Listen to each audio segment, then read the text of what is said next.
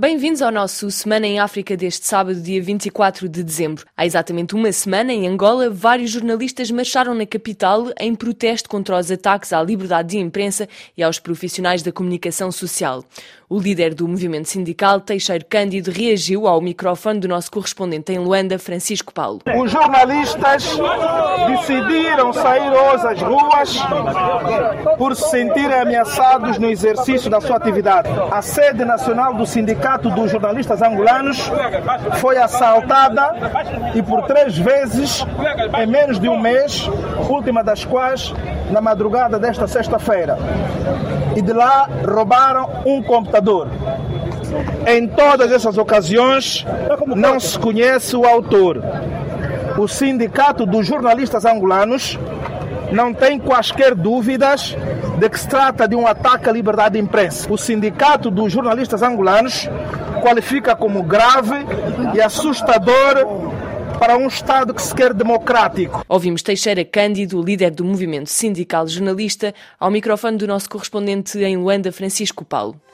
Maputo 105 FM em Moçambique, a reconstrução de Cabo Delgado está a ser muito demorada. A insurgência armada e o terrorismo nesta província do norte do país deixaram as infraestruturas sociais e económicas num estado degradado. Numa altura em que as populações começam a regressar às suas aldeias, o secretário permanente da província manifestou o seu descontentamento quanto ao plano de reconstrução. Reportagem de Orfeu Lisboa. O secretário de Estado da província, António Supeia, manifesta o seu descontentamento com o lento processo de recuperação e revela que desafios de construção prevalecem. O ritmo esperado para o processo de reconstrução e reabilitação de infraestruturas públicas e privadas está aquém da nossa expectativa.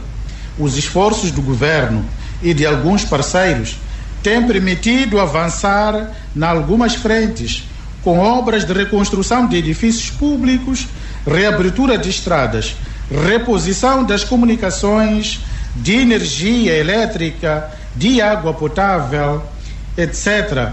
Contudo, com metas muito baixas. Na mensagem por ocasião de fim de ano, o secretário de Estado da província, António Supeia, bem como do governador de Cabo Delgado, Valige Tawabo, fizeram saber que o sucesso da intervenção das tropas moçambicanas e as suas aliadas do Ruanda e da SADEC no combate aos grupos terroristas tem permitido o regresso massivo e voluntário da população às suas zonas de origem de Maputo para a RFI. Orfeu, Lisboa. Na segunda-feira, os chefes das Forças Armadas da CDAO reuniram-se em Bissau para discutir a criação de uma força de combate ao terrorismo e aos golpes de Estado. As recomendações do encontro entre os 15 países da Comunidade Económica dos Estados da África Ocidental devem ser entregues ainda este mês para uma tomada de decisão.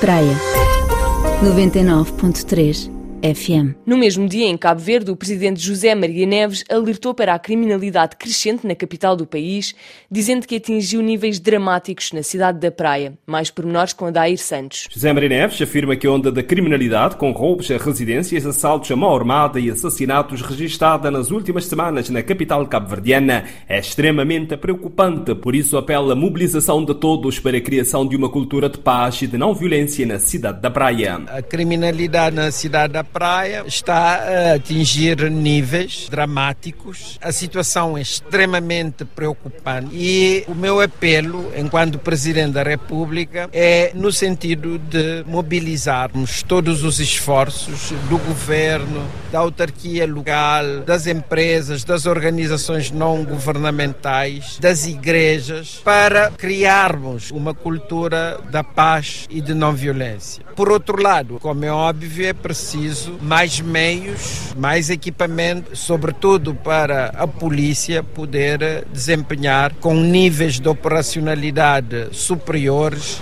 o seu papel de repressão da criminalidade. Na semana passada, a Polícia Nacional iniciou o seu plano Natal e fim de ano em segurança, com uma mega operação em 18 bairros na cidade da Praia, com 500 efetivos, e tem como objetivo a diminuição do sentimento de insegurança e da sinistralidade rodoviária, bem como a prevenção e diminuição da criminalidade. De Cabo Verde para a RFI, Odair Santos. Em São Tomé e Príncipe, na terça-feira, passava quase um mês desde a alegada tentativa de golpe de Estado, onde morreram quatro pessoas.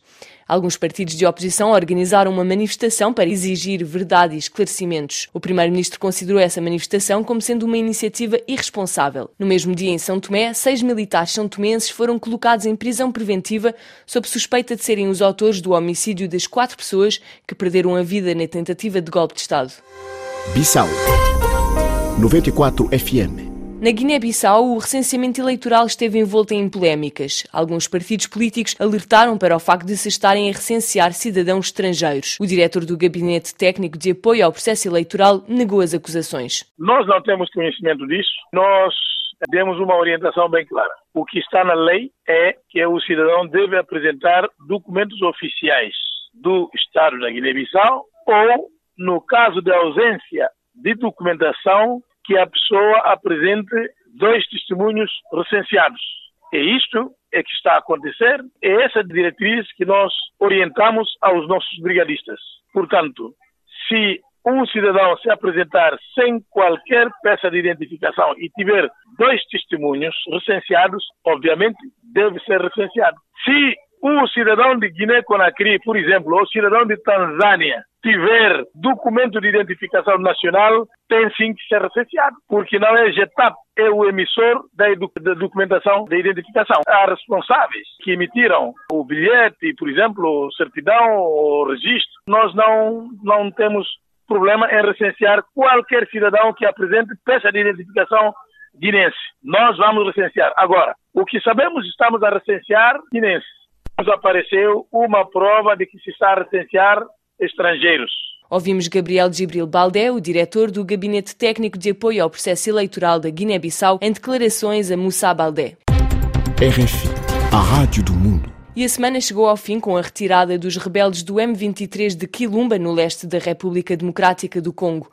Este anúncio surgiu pouco depois de um novo relatório da ONU que acusa o exército do Ruanda de colaborar com o M23. Ficamos por aqui e voltamos para a semana com mais um rescaldo da atualidade em África. Até breve.